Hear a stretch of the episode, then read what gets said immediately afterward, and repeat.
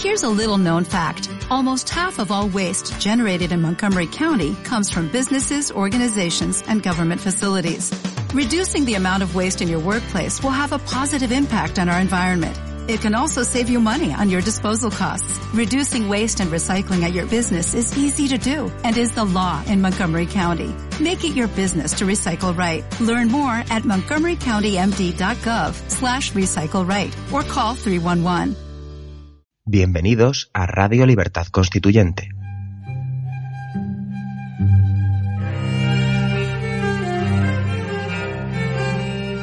Están escuchando Sentido de la Revolución Francesa, un programa de la serie Nuestros Fundamentos. Presenta Adrián Peral Espina.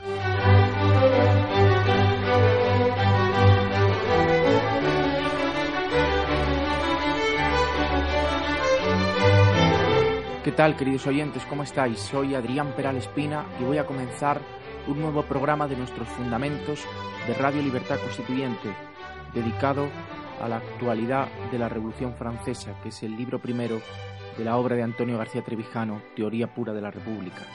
Me quedé eh, la semana pasada explicando los acontecimientos del 20 de junio de 1792. Fue una insurrección previa a la del 10 de agosto que derrocó a la monarquía y que, bueno, pues en esta eh, intentona previa no llegaron a conseguir eh, las masas y los sanculot derribar a Luis XVI, pero mm, sí que llegaron hasta sus aposentos y sí que le tuvieron varias horas en el vano de una ventana, mm, digamos que arrinconado, eh, frente a una muchedumbre que le exigía eh, que, eh, abajo el veto, le exigía que firmara los decretos de la Asamblea que él tenía vetados. La situación creo que la dejé en, en un momento muy interesante. os conté que el 20 de junio todo empezó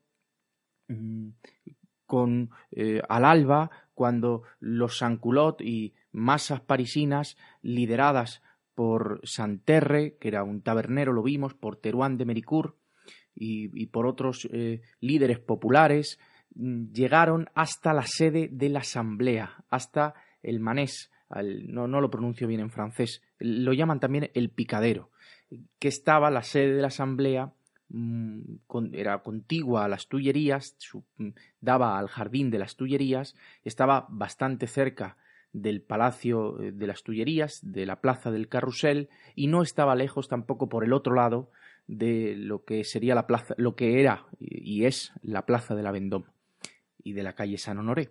Bueno, pues eh, la situación la dejé como sigue las masas parisinas se encontraban en la puerta de la sede de la Asamblea exigiendo entrar, lo cual demuestra que la hostilidad de, de los insurrectos mm, la tenían fundamentalmente frente a los diputados. Al rey le daban ya por anulado y, e iban a la sede de la Asamblea por el miedo, por el temor de que la Diputación fuese connivente con el, con el enemigo exterior e interior. Recordamos, recordemos que estamos en un momento de guerra y que la Asamblea no había sido la primera vez que había traicionado al pueblo, no era la primera vez que la Asamblea ya había pasado en julio del 91. Por eso las sospechas mm, del pueblo eran muy grandes, eh, sobre todo con una facción de la Asamblea que quería perder la guerra y que eh, quería eh, que la situación no siguiese por la deriva que estaba llevando. Y digo que en la situación que lo dejé el programa de, de la semana pasada era que estaban a la puerta de la asamblea los insurrectos pidiendo entrar, pidiendo desfilar dentro de la asamblea y leer una serie de exigencias, una serie de peticiones a la Diputación. Y dentro se, se estaba manteniendo un debate entre Roeder, que era el responsable de la seguridad del departamento de París, mm, y el jefe de lo que se ha venido a llamar eh, el partido girondino de la Gironda, aunque lo de la palabra partido bueno, pues en fin, es una manera de entendernos porque no se puede aplicar esta palabra al momento histórico en el que, en el que estamos y mucho menos a la Gironda. Pero en fin, eso sería otra cuestión. Dentro había, como digo, una discusión entre Roeder y Berniu. Roeder, con lo que os leí la semana pasada, pedía, exigía mm, a la Asamblea que no permitiesen a las turbas entrar dentro. Eh, pedía, por favor, autorización para que él, como, como responsable de la seguridad de París, eh, pudiese cargar contra esas turbas para evitar que, pudieran mm, llegar a, su objetivo, que era primero entrar dentro de la sede de la Asamblea y después llegar hasta los aposentos de Luis XVI. El, argumento de Roeder era que mm, estaba prohibido, la ley no permitía eh, agolpaciones de, de, masas armadas. Y claro, fijaros, mm, si, si eso estaba prohibido, pues mm, cuanto más peligroso no era que, que, eh, que eso se produjera que, a las puertas de, la Diputación, a las puertas del picadero y a las puertas del Palacio de las Tullerías. Y la Asamblea no le daba esa autorización a Roeder. Todo lo contrario, Berniu lo que pedía era que, que se permitiera desfilar a los insurrectos dentro de la asamblea. Os quiero leer las palabras de, de de este gran orador de la Gironda, que moriría un año después, que sería entregado cobardemente por la, por la propia asamblea a las masas que pedían la cabeza de los líderes girondinos, sería entregado un año después, y es mm, irónico que ahora Berniu pida a las masas, pida a la Diputación que permita a las masas entrar dentro de la Asamblea cuando un año después sería él eh, el arrojado a, a estas masas que pedían su cabeza. Fijaros lo que dice aquí Berniu. Dice, eh, le contesta a Roeder. Roeder, os leí la semana pasada que exigía, que pedía a la, a la Asamblea autorización para reprimir violentamente, si fuera necesario, a las turbas. ¿Qué dice la Asamblea? Que tenía muy presente lo que había pasado con Lafayette en julio de un año antes, en julio del 91, con la matanza del campo de Marte, y que también lo debería tener presente Petión, el alcalde de París, que, que no tenía interés ninguno en reprimirlas, ni en usar a la Guardia Nacional ni a la Fuerza Pública para, para mm, reprimirlas. Fijaros, lo, leo ya sin más dilación lo que dice Berniu. Dice, obraríamos con más cordura, no recibiendo nunca hombres armados aquí en la Asamblea, porque si hoy el civismo trae aquí a los buenos ciudadanos, la aristocracia traerá mañana a sus hijos. Pero el error en que hemos incurrido autoriza el error del pueblo. Fijaros qué palabras tan sutiles. Dice que, fijaros cómo lo dice, dice que obraríamos con más cordura si no dejásemos entrar a los insurrectos pero que esos insurrectos son buenos ciudadanos y que si hoy permitimos dejar que entren a los buenos ciudadanos, quizá mañana tengamos que dejar entrar a los aristócratas armados que quieren matarnos. Es todo muy irónico por, el hecho de que luego Bernier termine, eh, termine siendo liquidado por la propia revolución que él aquí está alimentando. Dice, pero el error en que hemos incurrido se echa la culpa. Él echa la culpa a la asamblea de las de, las peticiones de las masas. Dice, el error en que hemos incurrido autoriza el error del pueblo. De esta manera, disculpa al pueblo por querer entrar armado a la sede de la Asamblea. Sigue Berniu. Las reuniones formadas hasta aquí parecen autorizadas por el silencio de la ley, pero los magistrados parecen autorizados, pero los magistrados os piden la fuerza para reprimirlas. En las circunstancias actuales, ¿cuál es vuestro deber, diputados?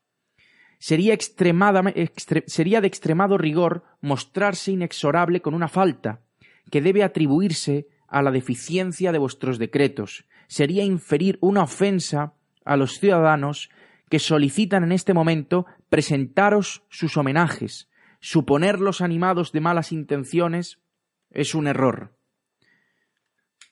Se supone que esta gente trata de presentar un memorial en palacio y no creo que pretendan llegar armados a la presencia del monarca, luego veremos que se equivoca, sino que ajustándose a las leyes irán sin armas y como meros peticionarios, Propongo, por consiguiente, que los ciudadanos reunidos con objeto de desfilar ante nosotros sean inmediatamente admitidos.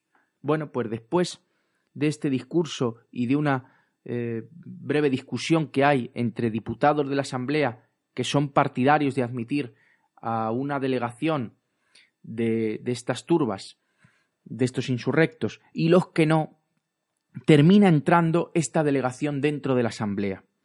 Dice Lamartín, eh, la Diputación de los Insurrectos entró en medio de los aplausos y de los gritos de indignación que lanzaban, según sus opiniones, los miembros de la Asamblea.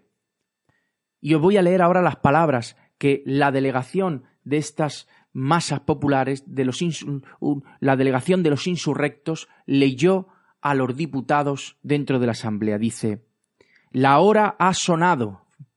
Son palabras eh, amenazantes las que, las que esta delegación de, de las masas populares va a decir a los diputados. Fijaros, dice, la hora ha sonado. Dice, eh, según Lamartín, Huguenín, que es el que habla en nombre de los insurrectos. La hora ha sonado, exclamó con aparente resignación, y correrá sangre, porque los hombres del 14 de julio no están dormidos aunque parezca lo contrario, sino que despiertan terribles. Hablad y obraremos. Eso es lo que le dice a, la Asamblea. Hablad y obraremos. El pueblo está ahí para juzgar a sus enemigos. Elijan entre Coblenza y nosotros. Coblenza son los emigrados, son los aristócratas. Les está acusando a la Asamblea. Los insurrectos le están diciendo a la Asamblea, tenéis que elegir entre los aristócratas o nosotros. Pronunciaros con lo cual eh, eh, está mostrando la sospecha de, los insurrectos de que, de que la Asamblea o una parte de la Asamblea pueda estar eh, en connivencia con el enemigo exterior, las monarquías europeas, o el interior, el que quiere que venzan en la guerra las monarquías europeas.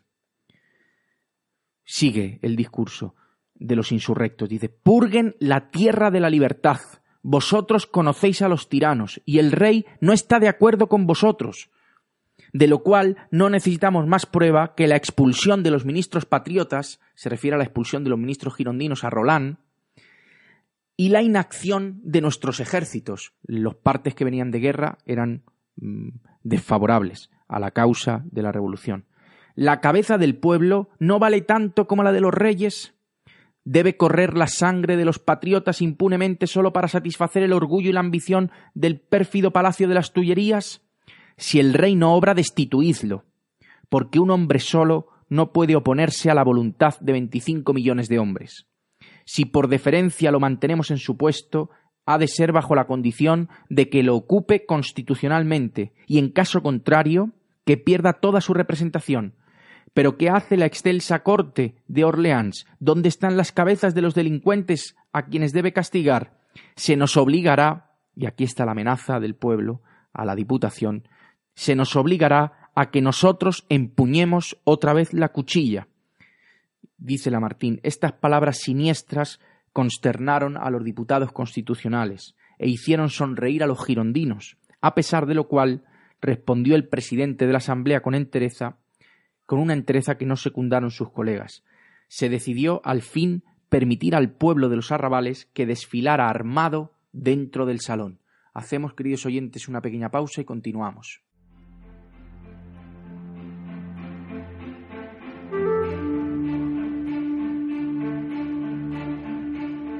El movimiento de ciudadanos hacia la República Constitucional está presente en las principales redes sociales de Internet.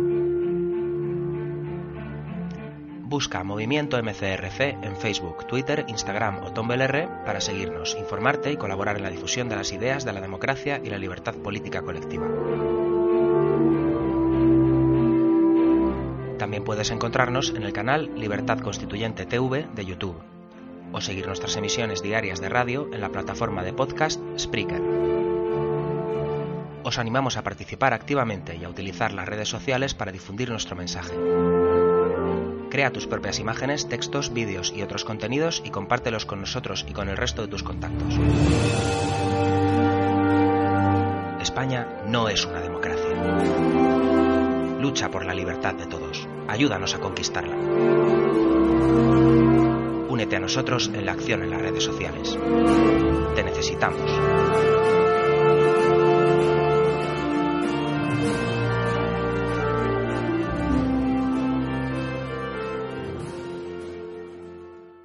Sigo, queridos oyentes, contándos cómo fue el desfile de los insurrectos delante de los diputados de la Asamblea, después de que esta, la propia Asamblea hubiese decidido admitir eh, a los insurrectos que se agolpaban a, las, a las, puertas del picadero, eh, entrar dentro de, del salón de los diputados, donde estaban los diputados, para que desfilaran delante de ellos.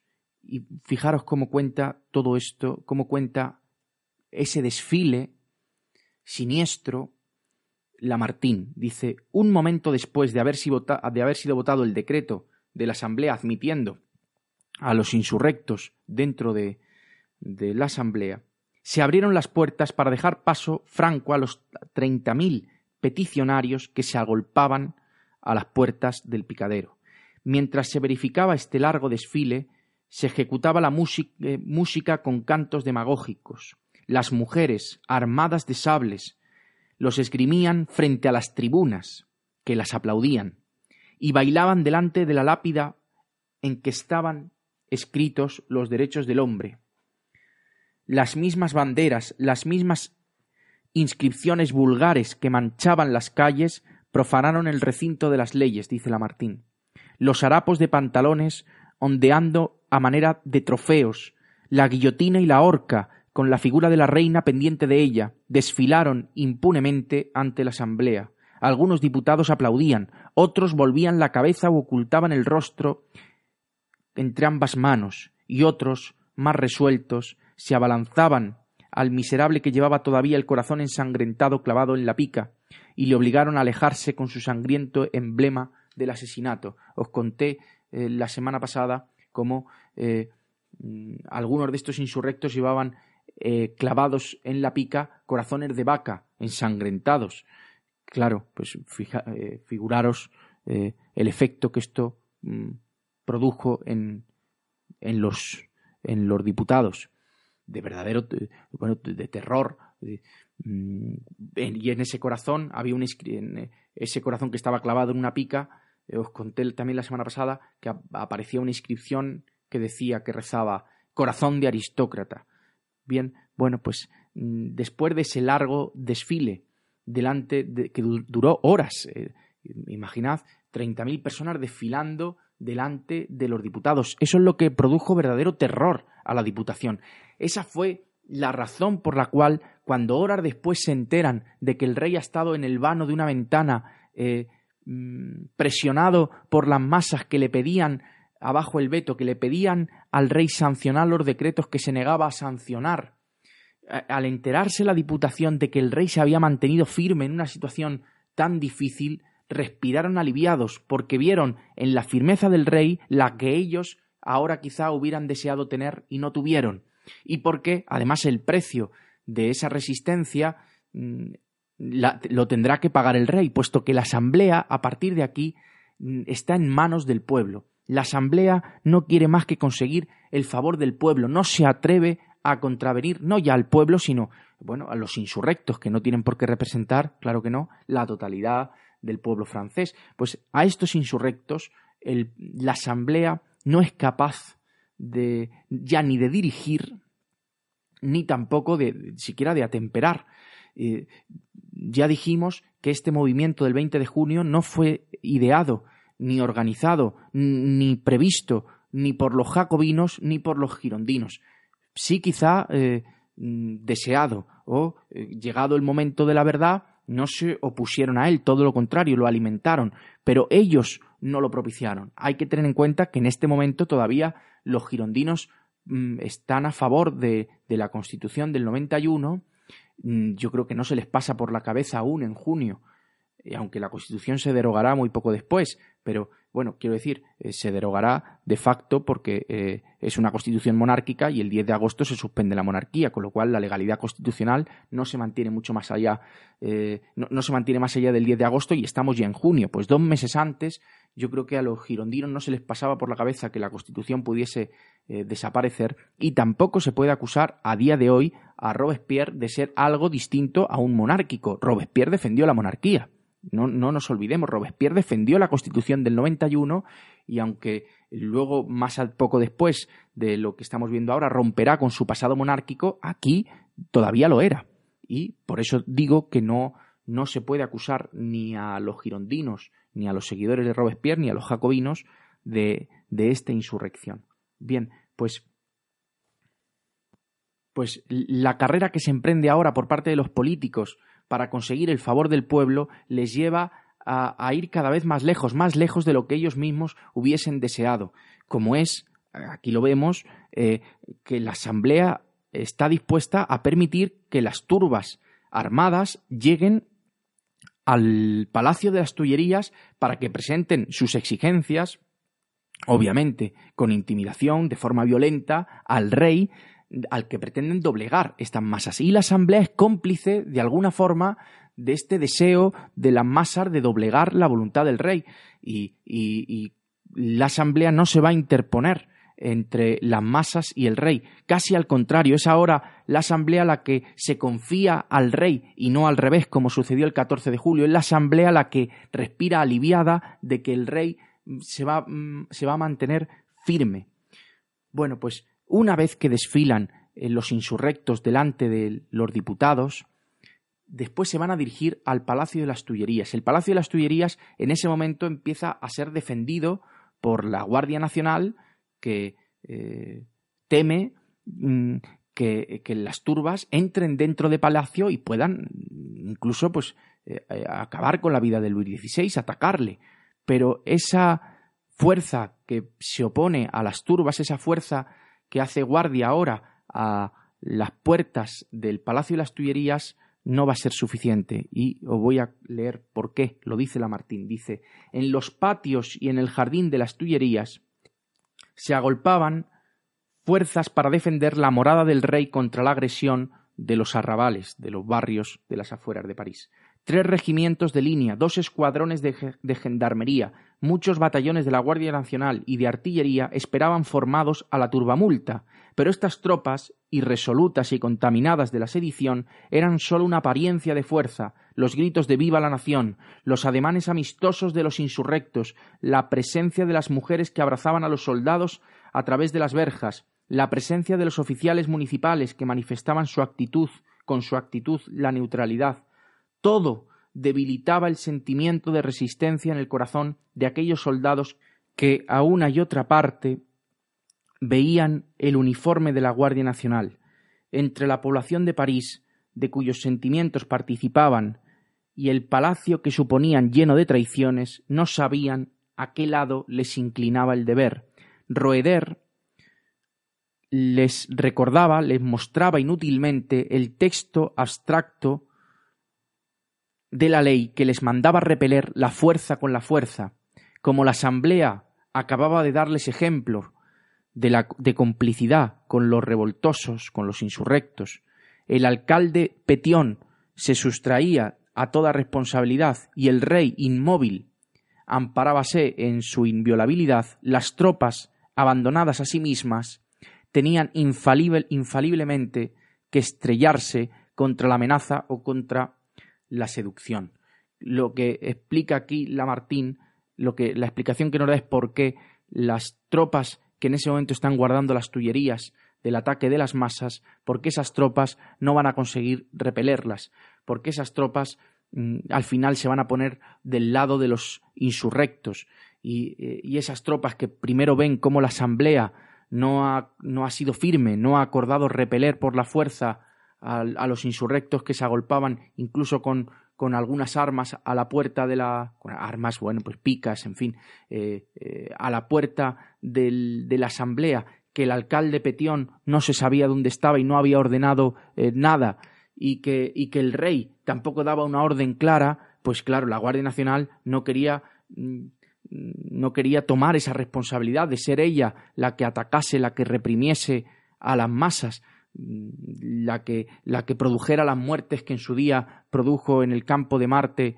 eh, la Guardia Nacional a las órdenes de Lafayette, en fin, que, eh, que las fuerzas que se agolpan en el Palacio de las Tullerías para defender al rey de las turbas que se agolpan, de las turbas que pretenden entrar en palacio, esas fuerzas no van a poder impedir la invasión mm, la invasión del, Palacio de las Tullerías y que eh, se van a poner del lado de los insurrectos. Por eso es tan importante analizar mm, los casos de deserción en el ejército en toda revolución.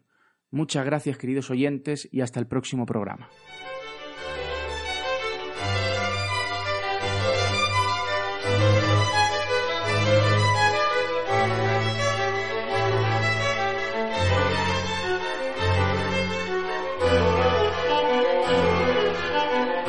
Gracias por haber escuchado nuestros fundamentos.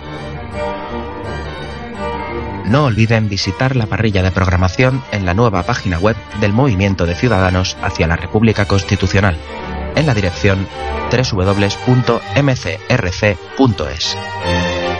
Radio Libertad Constituyente. La libertad viene en nuestra busca.